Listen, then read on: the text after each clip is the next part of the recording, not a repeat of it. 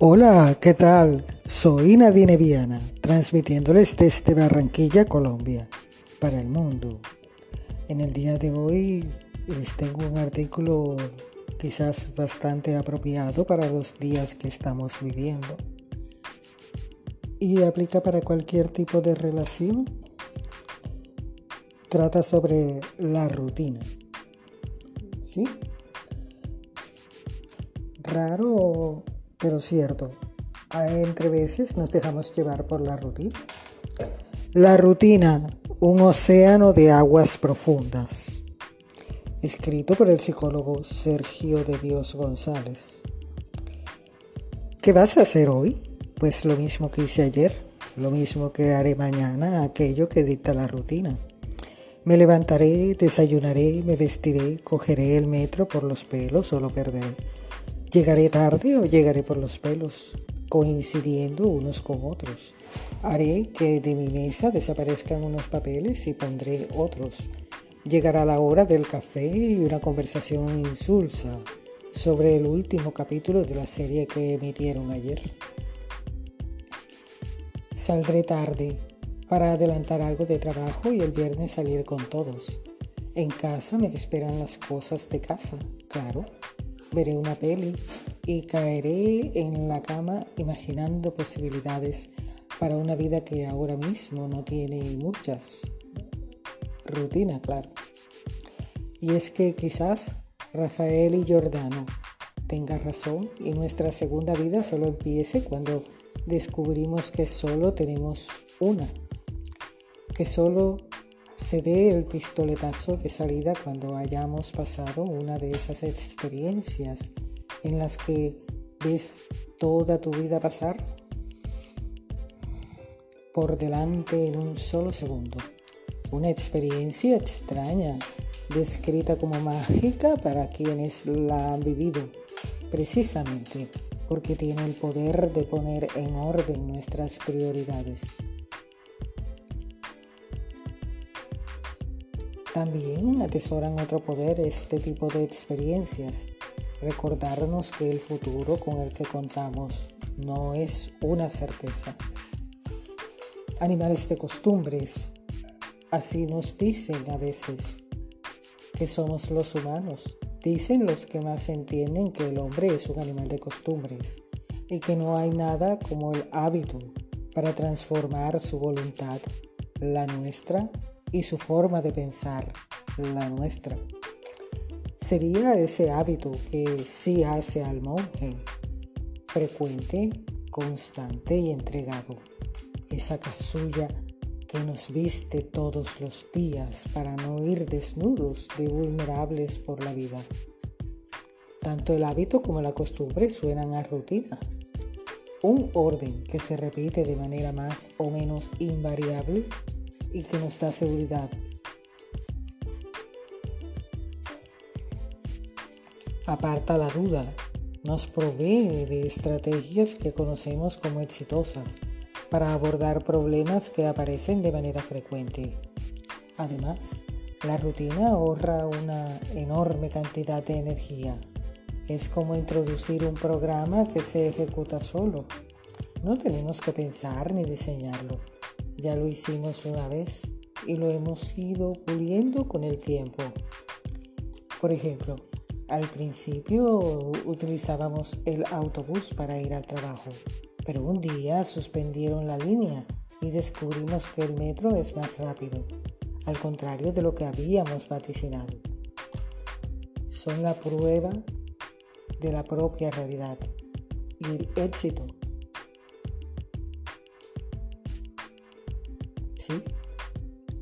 la propia realidad del éxito, el éxito de nuestras estrategias, las que rellenan nuestra agenda. ¿Te imaginas todos los días pensando qué desayuno? ¿Cómo voy al trabajo? ¿A qué hora seré mejor que se vaya a tomar el descanso? Son dudas que nuestro programa perfeccionado a través del tiempo ya están resueltas. Entonces, ¿por qué generar un problema donde en realidad no lo hay? ¿Por qué gastar más recursos? de los necesarios para sobrevivir si tenemos una rutina. La mayoría de las cosas que nos suceden en la vida dependen de lo que sucede aquí arriba en la cabeza. La rutina puede ser una ayuda o una cárcel. Sin embargo, puede llegar un momento, si esta rutina es demasiado rígida y no encuentra momentos de respiro, que nos puede llegar a agobiar y, y mucho. Seguro que conoces esa sensación. Lo que antes nos ayudaba ahora poco a poco se ha convertido en una celda en la que el oxígeno escasea.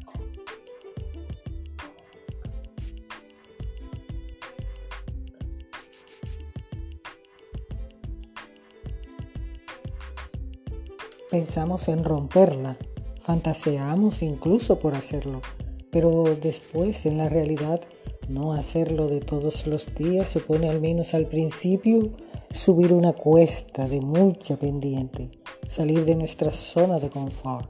Es como si quisiéramos y no quisiéramos y ante la duda terminamos haciendo lo de siempre. Pero, ¿cuáles son los síntomas de esta especie de rutinitis aguda? Son varios, como falta de motivación, sensación de cansancio, cierta melancolía o nostalgia, cambios de humor apatía, desencanto y esa agobiante sensación de que lo tenemos todo o casi todo para ser felices y no lo somos. Hablamos de esa sensación de vacío, indeterminada y agobiante, para la que muchas veces no somos capaces de identificar un origen claro. Por otro lado, todos los cambios que imaginamos, bien mirados, nos parecen algo absurdos ¿Por qué íbamos a probar algún día a ir de nuevo en autobús al trabajo si ya hemos comprobado que se tarda más? ¿Por qué cambiar nuestro desayuno si nos sienta bien y nos da energía para toda la mañana? También hablamos de una falta de nuevos objetivos que sustituyan a los que ya hemos logrado. Estos nuevos objetivos solo serían al parte visible de un iceberg lo que nos traen en realidad es ilusión. De manera que cuando faltan es muy complicado que esta ilusión esté presente.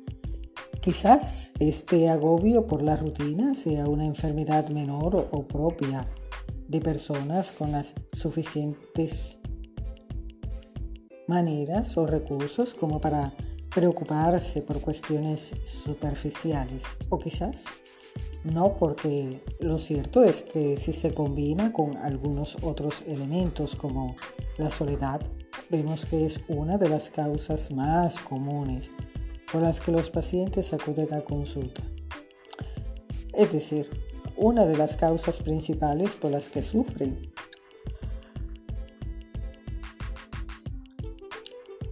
Giordano nos dice en su libro, media broma, medio en serio esta cárcel en la que se pueden transformar la rutina tiene tanto poder que puede hacer bajar la cota de humor de un país entero. ¿Rutina o no? La mejor forma de romper con la rutina y con la planificación tiene que ver con la improvisación, así de sencillo. Son actividades a realizar novedosas, que participemos, que nos vayan a gustar, pero también con hacer de vez en cuando alguna que supongamos que no y que los demás, por ejemplo, nos recomienden. Quizás nos sorprenda una sorpresa que puede ser la mejor solución para debilitar los asideros de la celda en la que nos sentimos prisioneros. En este sentido, hay una dimensión de personalidad que recogen varios modelos hablamos de la apertura a la experiencia. Pues bien, esta es la dimensión idónea a cultivar, al menos de vez en cuando, si no queremos que la rutina se alimente día tras día y se convierta en un poderoso monstruo que supere nuestras fuerzas. Así, podemos decir que la rutina supone un enorme ahorro de energía pero también puede convertirse en un enorme dispendio cuando dejamos de dominarla y pasamos a ser dominados por ella. Cuando el riesgo pierde todo su atractivo frente a algo aparentemente seguro. Ya lo hemos repetido con éxito una y otra vez. ¿Y tú? ¿Cuándo procrastinas? Existen tareas que nos parecen demasiado difíciles, pesadas o estresantes e inconscientemente tratamos de retrasar su ejecución. Este artículo ha sido escrito por el licenciado en psicología de la Universidad de Salamanca y máster en análisis de datos multivariantes por la Universidad de Salamanca, el psicólogo Sergio de Dios González. Tomado del blog la mente es maravillosa. ¿Te gustó el artículo? ¿Y tú actualmente estás en medio de una rutina? ¿Has caído en cuenta que hay veces que estás viviendo una rutina? ¿Es favorable para ti? ¿Te perjudica la rutina a veces? ¿Qué enseñanza te deja este artículo? Soy Nadine Viana. Soy un hombre. Soy una marca. Soy tu mejor opción. Soy Nadine Viana. Transmitiéndoles desde Barranquilla, Colombia, para el mundo.